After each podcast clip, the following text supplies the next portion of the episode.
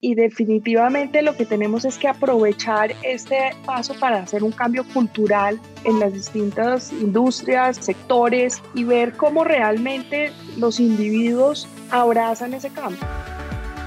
Caracol Podcast presenta Amigos TIC, tercera temporada. Buenos días, buenas tardes y buenas noches. Bienvenidos una vez más a Amigos TIC el podcast de tecnología, innovación, emprendimiento y transformación digital, en Caracol Podcast de Caracol Radio. Como siempre, un gusto compartir con estos personajes que se han convertido en muy buenos amigos, amigos del alma. Quiero saludar, como siempre, a la bella Emilia Restrepo. Emilia, bienvenida. Muchas gracias. Buenos días, buenas tardes, buenas noches para todos y feliz de estar aquí con todos ustedes. Bueno, Emilia, don Mauricio Jaramillo, bienvenido una vez más. Muy buenos días, profesor Solano, amigos TIC, muy bien. Excelente, don Mauricio, muchas gracias. Don Jole Restrepo, desde alguno de sus balnearios favoritos. Jole, bienvenido. Muchas gracias, hola a todos, hola a los oyentes. Hola a todos. Bueno, muy bien, lleva ya ocho días en ese balneario, por lo que creemos eh, atestiguan las imágenes. sí, y es las ventajas del trabajo remoto, que es precisamente las cosas que vamos a hablar hoy, si está, estos beneficios que de alguna forma nos, nos deja la, la pandemia seguirán o no. Muy bien, con el trinar de los pajaritos, Jole Restrepo nos saluda desde Ricaurte en Cundinamarca. Y Santiago Pinzón Galán desde Subachoque, Villa de Leyva o Abu Dhabi. Santiago, bienvenido. Estoy reportándome desde Emiratos Cafeteros eh, para confundir más a la audiencia. Y buenas tardes, buenos días, buenas noches, buenas once, medias nueve. Buenas todas. bueno, muy bien. Un gusto tenerlos aquí. Les habla Víctor Solano, arroba Solano. Por cierto, se nos ha olvidado repetir las arrobas en Twitter para que nos identifiquen arroba Emilia Restrepo, arroba Mauricio Jaramil, arroba Joler Restrepo, arroba Santiago Pinzón G y quien les habla, arroba Solano. Bueno, hoy tenemos un programa diferente. Hoy hemos decidido en nuestro proceso de planeación estratégica, lo habíamos decidido desde hace meses, que hoy no tuviésemos invitado, que hoy nos dedicáramos un tiempo a establecer una conversación sobre la coyuntura que tuviésemos para hablar de diferentes temas. Entonces, don Santiago, ¿usted qué propone? ¿Cómo conversamos esta conversación? Pues una pausa muy oportuna porque llevamos casi cuatro años, cumpliremos en agosto, llevamos más de 125 invitados y si uno mira la historia de Amigos TIC, eh, hemos logrado una muy buena audiencia, en muchas conversaciones y muchos contenidos, pero esas pausas entre nosotros son valiosas como para hacer una evaluación, una reflexión. Entonces yo creo que sería interesante mirar qué esperamos en transformación digital en el 2021 en Colombia. Podemos ser, como Mauricio le gusta, internacional, que él es muy seguidor de Jorge Barón, eh, o y vamos bajando a los temas de Colombia. Entonces creo que ese puede ser un buen motivo de conversación.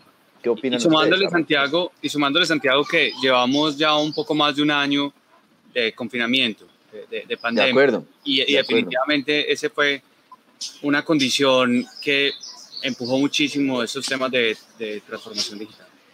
Pues ah, yo, yo quiero contarles que llevo muchos años y casi que me da pena decir cuántos porque empiezan a sumar y después empieza Santiago aquí a montárnosla.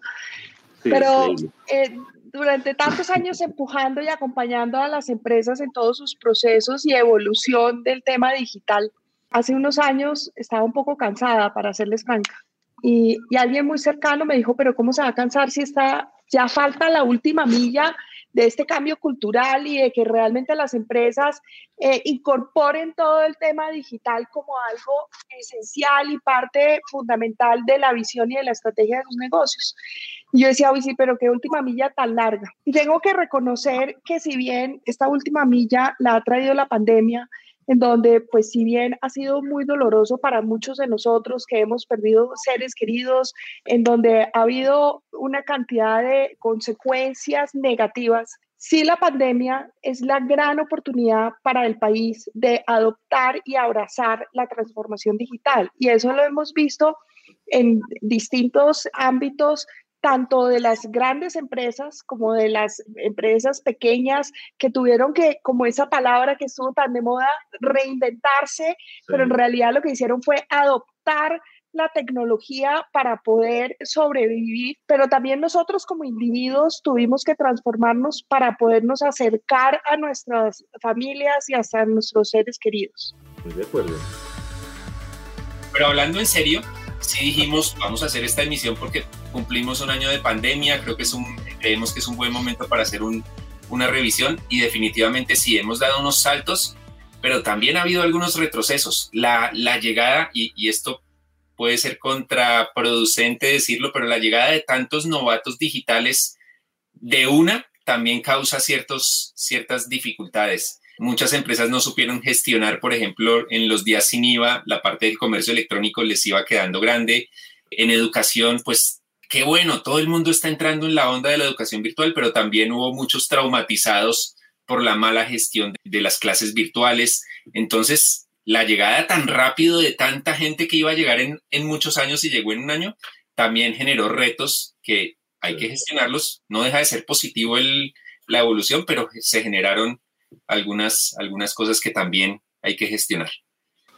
Sí, y, y, ahí pues otra cosa que tenemos que analizar es el, el, el, riesgo de volver, porque mucha gente llegó a lo digital, por ejemplo, muchos profesores, muchos rectores, en el caso de la, la educación, dijeron, ok, mientras tanto, mientras volvemos a lo normal, entonces pues hagámoslo virtual y, y, y como decía Emilia, adoptaron la, la, tecnología, pero no la apropiaron, digamos. Por ahora, mientras tanto, usemos tecnología, pero cuando volvamos, volvemos a lo que estábamos antes. Y ese, y ese creo que es un, un gran riesgo que, que, que, tenemos y que tenemos que estar muy, muy atentos para no volver. O sea, tenemos que seguir evolucionando y eso no tiene que, y, y eso yo creo que el modelo no es 100% digital, que también se cree mucho, ah, entonces no volvemos a lo físico, sino yo creo que acá lo importante y, y lo que vamos a estar hablando mucho es los modelos híbridos, sacar lo mejor a lo físico y sacar lo mejor a, a lo digital.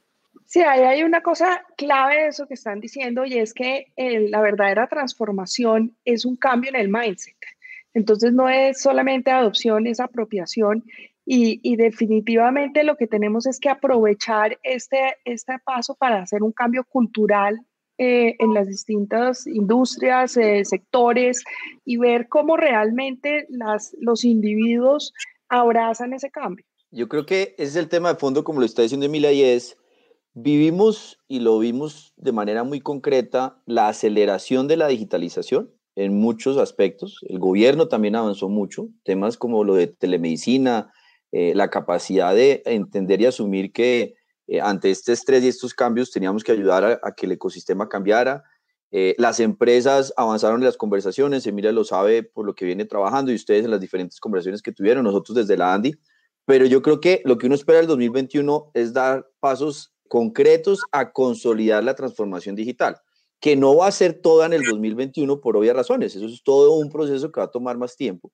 Pero uno ve que al principio cuando salieron ese meme de quién fue el que ayudó a, a que la transformación digital llegara y, y, fue muy famoso y pasó por todos lados, entonces decían que el COVID.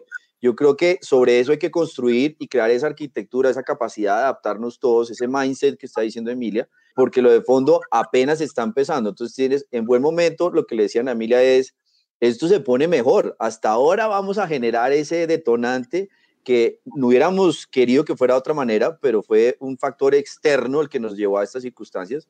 Y ve uno retos muy concretos, tanto, eh, lo digo muy eh, específicamente, necesitamos sacar adelante esos 17 proyectos de transformación digital del gobierno que equivalen a un billón de dólares. Eso es reactivación económica, es un mensaje muy fuerte. Y del lado de las empresas, realmente avanzar a que pasen de la digitalización a la transformación digital, que implica muchos otros factores que seguramente vamos a hablar. Sí, clave lo que ha dicho Santiago, de hacer esa diferencia entre transformación y digitalización.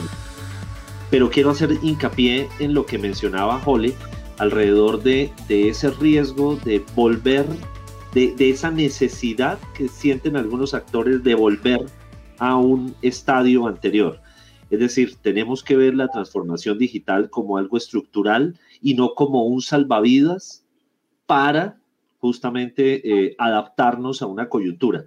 La pandemia realmente hizo mucho a favor en el sentido de acelerar, de meterle sentido de urgencia, pero necesitamos que en el mindset, como dice Emilia, no tengamos solo el sentido de urgencia, sino el sentido de relevancia, de oportunidad, de pertinencia para que la transformación digital sea algo estructural y sea pensado en las organizaciones como la oportunidad para mejorar procesos internos y también de cara al cliente, de cara a los usuarios.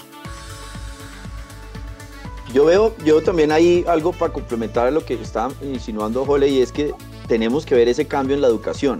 Eh, lo hemos hablado muchísimo, lo hemos comentado con varias personas, hemos visto cómo se creció, pero uno quiere ver realmente ese cambio de mentalidad que dice Emilia también en que la capacidad de las ofertas educativas, bien sea tradicionales, de educación superior, técnica, colegios, jardines, y Joel es mucho más experto que, que cualquiera que pueda llegar a hablar de eso porque lo está haciendo en directo, se materialice, porque esta generación, los hijos de uno, que están en esa circunstancia híbrida y están a la expectativa de la alternancia y todo, no puede ser por el tema tecnológico, sino de cómo se les abrió la mente para esa co-creación, para esas habilidades, para eh, tomarse el mundo de manera distinta, que sea una generación que gracias a la pandemia sea mucho más asertiva, mucho más integrada a la interdependencia, mucho más consciente. Por ahí yo creo, Jole, no sé qué opina usted, pero es el gran reto, cambio cultural de la educación, no solo por la plataforma, la tecnología, sino es una gran semilla a la que podemos sacarle provecho. Y, también necesidades que se revelaron, por ejemplo. Los niños están estudiando desde casa, los, de colegio, pero no hay una regulación de colegio virtual, 100% virtual. Entonces en Colombia ahí se destapó como, como así, estudiamos un año entero en, la virtualidad y en Colombia si vos querés crear un colegio 100% virtual no puedes. Entonces son, son cosas que se empezaron a destapar, pero también hubo cosas muy interesantes y es la convivencia de padres e hijos en un mismo espacio. Entonces, los niños se dieron cuenta qué, es, qué significa trabajar y eso de hecho lo hemos, lo hemos hablado. Los, los niños no sabían qué era trabajar porque el papá se iba para la oficina y la mamá se iba para la oficina y nunca veían qué, era, qué significaba trabajar, eso por un lado. Y dos, los papás estuvieron acompañando a, sus hijos y muchos se dieron cuenta que, oh sorpresa, están aprendiendo igual que ellos aprendieron hace 30 años, 40 años o incluso más aburridor. Entonces muchos papás levantaban la mano y dijeron, pero ¿cómo así? ¿En serio? Están, esto es el colegio.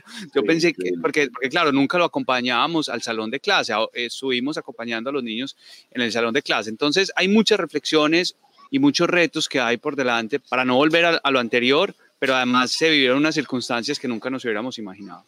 Súper bueno eso, sí. Sí, de verdad aprendimos a ver cómo aprenden nuestros hijos. Y eso fue un hallazgo y un hallazgo perturbador para muchos padres de familia, porque lo que dice es cierto, encontrarse con esa, sí, claro, encontrarse con e, que el modelo se estancó, así como Hace una semana veía, nos contaba Freddy Castro, el invitado, que nos decía, la banca se quedó durante décadas en el modelo de 1864. Sí, yo creo que hay un tema importante que resaltar y es lo que hablábamos, y es que adaptar es diferente a adopción y, y ahorita el gran reto realmente es esa adopción y que digitalización es distinto a transformación. Y, yo creo que si tenemos eso claro, pues vamos a poder avanzar y entender que pues lo hicimos bien, pero que la realidad también es que salieron una cantidad de debilidades, falencias y oportunidades que ojalá las acojamos y las acojan las distintas industrias, pues la educación, eh, la industria del retail, eh, las empresas, porque si no vamos probablemente a, devolvernos y yo creo que el mundo, el mundo cambió porque el ser humano cambió, más que nunca nos vimos forzados. Y a esa lista, Emilia, yo le sumaría muy corto las desigualdades, porque sabíamos que la, la desigualdad entre un niño conectado a Internet y un niño sin conexión a Internet era grande, eso, eso, eso ya lo sabíamos, pero ahora sí que se reveló porque era un niño que podía entrar a una, a una clase y a, y, a, y a, estudiar, buena o mala, pero podía entrar, y un niño que definitivamente sin internet no podía aprender no, nada. Que hoy en día hay niños que en el campo, por ejemplo, todavía no han ni siquiera empezado a pensar en el volver en un modelo híbrido. ¿No? Entonces, en, en, estas escuelas, pues ahí sí que la desigualdad, las diferencias empiezan a ser todavía más grandes. Sí, sí, así es. Estamos todavía con más de 10 millones de colombianos que todavía están en redes 2G y 3G. Y eso pues nos tiene que ponernos a, pensar en alrededor de la cobertura, de la posibilidad de acceso ah, que tienen muchos colombianos o que no tenemos más bien muchos colombianos eh, con respecto a la red. Pero quiero invitar entonces en Ojo al Dato a Emilia Falcao Restrepo. Emilia. Bueno, con todo esto que hemos venido hablando, definitivamente el 2020 fue un o ha sido el año de mayor adopción digital en todo lo que tiene que ver con el comercio electrónico del país. Tuvimos un crecimiento en transacciones de por encima del 50%, casi del 54%, y hablamos que de cada 10 compradores digitales, 5 aumentaron su, su ticket de compra y tenemos tres compradores que eh, ingresan por primera vez. Entonces, pues definitivamente, como hablábamos, ojalá esto no se revierta, ojalá esto no eche para atrás, sino que todo lo contrario sea la oportunidad para que quienes están liderando el tema del comercio electrónico del país lo abracen este cambio. Buen dato de, Emilia, en e-commerce. Un mini, un mini pensando en voz alta. Muy completo porque creo que nos lleva a algo que, que ya estamos materializando acá, es tenemos una maravillosa oportunidad y un gigantesco reto.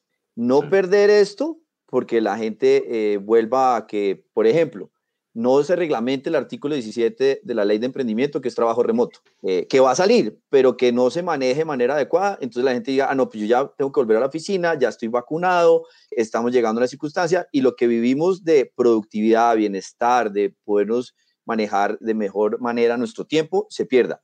Entonces, ahí hay un reto y es saquemos adelante la reglamentación, la, la regulación inteligente y, y, eliminemos y, y, seamos capaces de desregular inteligentemente. Hablábamos de, por ejemplo, el tema de las plataformas. Ocho años en esta discusión y Colombia todavía no define qué pasa con economía colaborativa en alguna de sus variables o vectores. Entonces, estamos quedados. Tenemos 15 compes que han salido en los últimos dos años, del 2018 para acá, casi tres años hay que implementarlos. Y hablando de comercio electrónico, allá hay 90 mil millones de pesos en ese de cinco años de comercio electrónico para eliminar barreras, para que finalmente sobre eso se logre avanzar en empresas, en individuos y seguramente en ecosistema. Entonces, la maravillosa oportunidad es que nuestro ejercicio acá, que es totalmente propositivo, siga siendo uno de los mecanismos para presionar que la agenda del próximo gobierno, porque el presidente Duque termina en agosto del 2022, como claramente quedó definido y no en esas payasadas que estaban diciendo de extender periodos, que era una vaina absurda. Uno no entra en la cancha de fútbol y empieza a jugar fútbol y está en el partido y dice cambiemos las reglas, porque así no funciona. Solo los que están tratando de hacer cosas eh, totalmente desconectadas de la realidad es eso. Entonces, ¿qué va a pasar con la próxima agenda presidencial y con el próximo Congreso? Tiene que ser una capacidad de liderazgo, de mentalidad, de construir, de terminar esta implementación, de hacer esas regulaciones, esa desregulación y para eso nosotros como ecosistema o como actores del ecosistema, desde la ANDI, desde cada uno de nuestros roles, ayudar a que no se pierda eso, porque necesitamos es anclar ese cambio de mentalidad. Si uno logra sobre eso, podemos construir que el 2021 sea realmente un paso considerablemente oportuno en la transformación digital y no un, cuarto de hora de digitalización. Sí, esos, esos cambios de juego se ven en los partidos de Potrero y con los partidos de Potrero. Mauricio. Uno de los, de los campos en los que yo he estado obsesionado desde hace muchos años, creo que en nuestras primeras emisiones lo, lo hablé, es el sector justicia. Y, estos, y en estos días hubo una muy buena noticia. Sigo siendo escéptico porque es que es el factor cultural no se, no se cambia con millones o con normas pero de todas maneras hay buenas noticias y ahí me gustaría que Santiago, que está muy dateado con ese anuncio de, que el gobierno va a meterle la mano a la transformación digital del sector justicia, pues nos cuente un poquito más. Eh, sí, pues efectivamente lo que está ocurriendo es eh, el anuncio en la asamblea del BID eh, que se acaba de ocurrir por 100 millones de dólares para la transformación digital en la justicia, donde lo que va a darse es un primer elemento concreto y es expedientes electrónicos, el acceso a la información, precisamente sobre eso, tener la apropiación de tecnología para ayudar a mejorar todo ese conocimiento, pues ya hablamos que cultura es parte del tema, mm. y puede llegar a ser hasta 500 millones de dólares. Entonces, la transformación digital en el 2021, otro ejemplo concreto de política pública, puede dar un paso muy importante en que realmente acerquemos eso, el Estado digital, un país digital, lograr que sea consistente no solo la conversación de queremos ser el Silicon Valley de Latinoamérica, sino más bien, ¿por qué no? Que es lo que uno piensa, seamos la Estonia de la región, donde uno tenga realmente un Estado digital y un gran componente de la democracia, como es el de educación, es también la justicia, sobre todo cuando estamos hablando de salir adelante en una conversación eh, del siglo XXI. Si uno no tiene una justicia oportuna, si no hay legitimidad, no hay respeto por las instituciones, y sigue siendo de papel, análoga, de tener el moñito, pues eso sencillamente deja serias dudas frente a lo que puede ser la inclusión, las regiones, los territorios y que la gente confíe en el Estado. Entonces, ese paso concreto de los 100 millones de dólares, en momento además muy oportuno, porque es el gobierno, que es un, un poder del Estado, con la rama judicial, que es otro poder del Estado, trabajando de manera concreta en cooperación para que lo materialicemos como ciudadanos y como empresarios. Es que Santiago, si uno quiere viajar en el tiempo a los años 80 o 70, métase a un juzgado o a una notaría. Esa modernización tiene, implica una cantidad de cosas porque es la, ya la aceleración del proceso, porque si para algo sí necesitamos, implica la transformación de la justicia, es que vamos a incorporar tecnologías como blockchain en el diario vivir de los individuos. Entonces, pues necesitamos acelerar ese proceso de adopción, de más que adaptación y definitivamente cultural, porque aquí cada día estamos metiendo más ingredientes que para, va a tener, van a tener un impacto en cada uno de nosotros. y fíjese, Mauricio, que si uno logra transformación digital o empezamos a avanzar realmente en transformación digital de la justicia, otros que tienen que cambiar son los abogados. Acuérdense cuando invitamos a Alberto Lozano y ese ecosistema de Lotec que decía, no, a mí no me llega la, la apropiación tecnológica, yo puedo seguir haciendo lo mismo en la, la manera de operar de los abogados. También tiene que cambiar, el Lotec tiene que crecer y hay cosas fascinantes que se están dando en el mundo y en el país también. Entonces, sume transformación digital en la justicia con transformación digital de la DIAN. Entonces, si uno lograra educación, justicia, y el tema de los impuestos, solamente por dar unas ideas. Imagínate la transformación en las notarías para compras de inmuebles, para temas de escrituras, para, en fin, esto, esto es... Exacto, por eso la maravillosa oportunidad y el inmenso reto de no dejarlo perder, no ser un cuarto de hora de digital, sino más bien dar un paso concreto.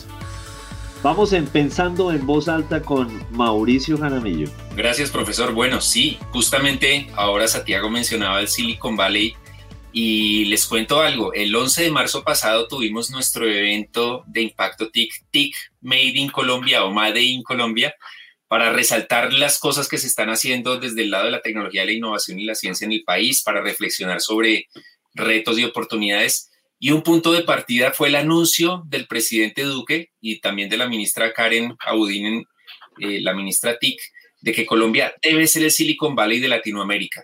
Confieso que para mí realmente fue como, ese anuncio fue como un retroceso a los años, al comienzos de siglo, cuando ya se decía eso de Colombia, cuando ya BBC de Londres decía cuáles son los Silicon Valleys de Latinoamérica y por ahí mencionaban a Medellín, etcétera, etcétera. Pero es que Silicon Valley no surgió como un programa de gobierno. Esta región en California eh, surgió porque las universidades vieron un mundo mm, mucho más adelante porque las empresas empezaron a interactuar con, con, la, con las universidades mismas y a encontrar soluciones, porque llegaron talentos de todo el mundo, de la India, de China, de todo Estados Unidos, y se congregaron allí porque los gobiernos facilitaron las cosas, quitaron impuestos, etcétera, etcétera. Llegó el capital, en fin, fue una transformación que tomó décadas y a las tres, cuatro décadas fue cuando empezamos a ver el surgimiento de, de empresas como Apple, eh, etcétera, etcétera. Así que eh, lo vi como un retroceso, pero a la vez la ministra en, entrevista que le, que le hicimos decía, hay que ponernos metas altas, hay que ponernos sueños para poder avanzar y en su momento se, se ajustará el tema. El asunto es, ese ejemplo de Silicon Valley es fantástico porque muestra todo lo que hay que hacer para transformarnos hablando de transformación digital, que es nuestro tema de hoy, para dar saltos y no ir simplemente en una evolución lineal, que es lo que a veces a nosotros como amigos TIC nos, nos estresa, que sí, progresamos, pero como que no es tan rápido. Decimos, la pandemia aceleró las cosas, pero esto no puede ser solo dependiente de una pandemia. Cuando volvamos a cierta normalidad, tenemos que seguir pensando en, eh, hacia allá, hacia arriba, Así que el sueño de Silicon Valley no me gusta nominalmente como, como suena, pero sí es importante que como país apuntemos bien alto para poder llegar. Esa, esa historia de Silicon Valley además hay que precisarla, ¿no? Viene del garaje donde se forma Hewlett Packard, donde precisamente atendiendo lo que le decía un profesor de Stanford a ellos como estudiantes, a Hewlett y a Packard, que eran dos apellidos, montaran esa compañía. Pero al final del día se empieza a usar ese en 1971, que uno leyendo es fascinante, es cuando arranca mediáticamente. Pero es un clúster, es un desarrollo orgánico, eso no es por decreto, eso no es por ley, eso no es por imposición, eso es porque sencillamente se va dando esa relación de ecosistema como la que está diciendo Mauricio. Entonces, pues yo creo que es muy valioso es combinar las realidades y uno no tiene que ser como fue el otro. Usted tiene que ser lo que quiere ser y construir su propio futuro y Colombia tiene que crear esa capacidad y esa propuesta de valor. Esa integración entre Estonia y Silicon Valley como, referente, como referentes es lo que es interesante. ¿Cuál es la Colombia país digital o moderna o robusta o integrada que le dé esa combinación para que el sector privado se dispare y de ahí haya competencia y se maten en los modelos de negocio y sobre eso nos beneficiamos los consumidores y que el gobierno sea consistente, que sea digital. Y ahí verá uno cómo lo adopta y cómo lo llama, pero no es eh, copy-paste, no funciona así. Eso que estás diciendo, Santiago, es valiosísimo porque se me viene una palabra y es coherencia, ¿no? Y cuando uno ve países como Israel, por ejemplo, también que toman decisiones de vamos a irnos y, es, y nuestro propósito es el emprendimiento y nuestro propósito es la innovación, pero es un país entero eh, en una coherencia desde la política pública, desde la educación, desde abrir sus puertas para que vengan otros a probar, desde la reglamentación. Entonces, creo que tenemos que trabajar es en esa palabrita. Ahí, Emilia, justamente hicimos el ejercicio de agenda académica de ese evento, dijimos, pero mostremos que muchos países que están ahí en el top de la innovación nunca han dicho que son el Silicon Valley de nada. Y justamente tuvimos al señor embajador de Israel, Cristian Cantor, que aquí en Amigos TIC le dicen Chris o Cristian. Después del apodo, usted le puso Chris, descarado. Pues ahí lo estuvimos compartiendo cómo ha hecho Israel en medio de tantas dificultades y de tantas limitaciones para ser una potencia en TIC. Así que, insisto, chévere que nos pongamos esas metas altas. De pronto lo de Silicon Valley creo que para algunos podrá ser inspirador, para los que ya estamos aquí como que es algo más de marketing, pero bueno. Sí, y, y a que nosotros por naturaleza sí tenemos en nuestra cabeza la idea de clúster. Hemos tenido en distintos sectores de la economía la lógica de clúster. Pensemos en, en escalas que a veces pueden parecer más coloquiales, pero el barrio Restrepo en Bogotá se hizo a través de la lógica de clúster para vender zapatos. Y toda una comunidad y allí se organizaron los, los que venden zapatos. ¿Qué pasa si justamente ahí es una presencia del Estado como garante para que eso ocurra, como garante para que desde lo tributario se puedan dar condiciones que mejoren esas dinámicas, pero creo que desde lo privado, y ahí sí algunos me dirán que muy neoliberal, pero, pero sí creo que desde, los, desde lo privado justamente se dan dinámicas en las cuales se avanza hacia esos propósitos. El Estado ser un garante para que eso pueda ocurrir. Sí, y un facilitador, no poniendo más impuestos, por ejemplo. O sea, lo que está haciendo Bogotá como un mal ejemplo, eh, poniendo más impuestos a lo digital que porque les fue bien. Entonces, eso no tiene. Pero eso, es la coherencia, ¿no? Claro. es la coherencia. E, esa es la palabra, es facilitador hasta donde sea necesario el Estado, pero realmente la creación de riqueza, las posibilidades de generar empleo, el mayor impacto social, lo hace precisamente la capacidad de innovación, creatividad del sector privado. Ahí es donde está la respuesta, la hemos visto en el COVID. El empleo no se genera porque el Estado saque un decreto, no saque un decreto. Ayuda a que el decreto facilite que las circunstancias se den adelante. Y yo creo que, eh, al lugar lo que dice Víctor, yo no sé si es graduarlo en neoliberales, más bien es lo que corresponde, es la coherencia, como dice mira, es lo básico, es lo esencial. Si usted ya le pone otro color o otro énfasis, eso ya es ideología, pero el Estado tiene que ser el facilitador, no un Estado engorroso, paquidérmico, que complique la vida, porque ahí no va a estar la respuesta para que salgamos adelante. Y ahí es donde uno ve tan valioso que la transformación digital sea como otro de esos incentivos de las agendas de política pública y no, porque también sigue pasando, la tecnología como un fin. Es un habilitador, es un medio, eso es parte de lo que tiene que uno que combinar y no quedarse como, eh, si usted no tiene la tecnología pues tampoco lo va a hacer. Muchas de las cosas en transformación digital dependen es precisamente del liderazgo y la cultura. Para complementar y, ya pasar a otro tema, don Mauricio, es que yo creo que tenemos la oportunidad, una oportunidad única y es que no se ha desarrollado el primer ecosistema exitoso post pandemia.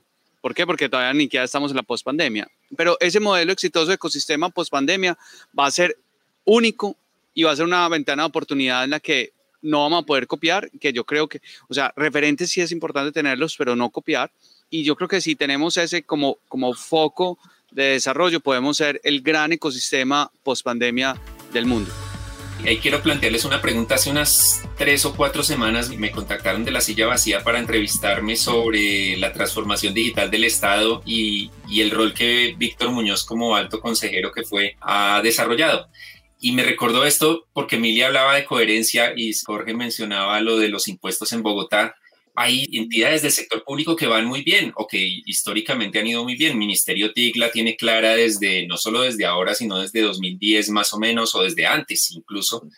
Pero Ministerio de Transporte hoy, por ejemplo, en el tema Uber, pues sigue en el siglo, en los siglos de Víctor. La DIAN, cuando ustedes dicen que entrar a los despachos judiciales, también entrar a las oficinas de la DIAN lo hace uno volver al pasado. Y ahí la pregunta que les quiero hacer es, ¿qué sectores ustedes ven que, necesitamos acosarlos en el buen sentido o presionar para que se pongan las pilas? A la pregunta, Mauricio, yo creo que los políticos tienen que cambiar, el, sector de la política tiene que cambiar, la agenda de esos nuevos líderes no puede ser que yo voy a hablar de las mismos, que hay que superar problemas básicos, sino cuál es lo que queremos desarrollar como futuro de Colombia. Entonces, sobre eso hay que ayudar a mentalizarlos. Si ya fuera sectores económicos, pues hay muchos. Yo creo que salud le falta mucho. Ya hablamos de justicia y ya hablamos de educación. Veo que el sector agroindustria tiene un potencial enorme por lo que está diciendo eh, Emilia en términos de Israel. En un país que tiene tanta riqueza de temas naturales que ya es evidente, ¿cómo es posible que no demos unos pasos de mejoramiento de la productividad, de bienestar, de inclusión, de, de esa apropiación? Para sacarle provecho a, esa nueva generación de productos de biotecnología y de capacidad de mucho más robusta y ser lo que hemos siempre soñado y que ya perfectamente somos la despensa, una de las despensas del mundo. Eso, esa seguridad alimenticia es campeona en todas partes. Israel lo ha demostrado. Perú porque lo tiene, nosotros no. O Chile porque es tan bueno y nosotros no. Entonces creo que ese sector agro, además muy importante en lo rural, que uno podría lograr que haya más inclusión, que se, reduzca la brecha rural y sobre eso la productividad, es fascinante. La gente asimile que si los políticos también tienen agenda digital, es por esa gente la que queríamos apoyar. Los que tengan una agenda innovadora con ese tipo de, de narrativa y robusta y no el que me siga diciendo el discurso trasnochado de ideologías que no sirve para nada. Pues si ustedes ven, siempre se dice que las empresas es imposible hacer una verdadera transformación digital si no está siendo liderada por sus, valga la redundancia, líderes, sus juntas directivas, sus presidentes, sus comités ejecutivos. Pues lo mismo pasa a nivel del Estado. Si estas agendas no están siendo lideradas por nuestros líderes, pues es imposible que se lleve a un verdadero proceso de transformación. Sí, para nosotros estamos en la jugada desde la Andy, desde el 2016 ahí se ha hecho la cuña y es que pues anticipamos esto de la mejor manera y, y arrancamos y estamos aprendiendo, pero así como queremos liderazgo en el sector público, lo acaba de decir muy bien Emilia, necesitamos el liderazgo en la pequeña, en la mediana, en la grande, en la junta, en el gerente, el vicepresidente, en todo ese nivel de las empresas. Nosotros en Landy estamos avanzando transformación digital hacia adentro, aprendiendo a ver cómo la hacemos, porque no hay solo cacarearla, sino vivirla y hacia adentro la organización.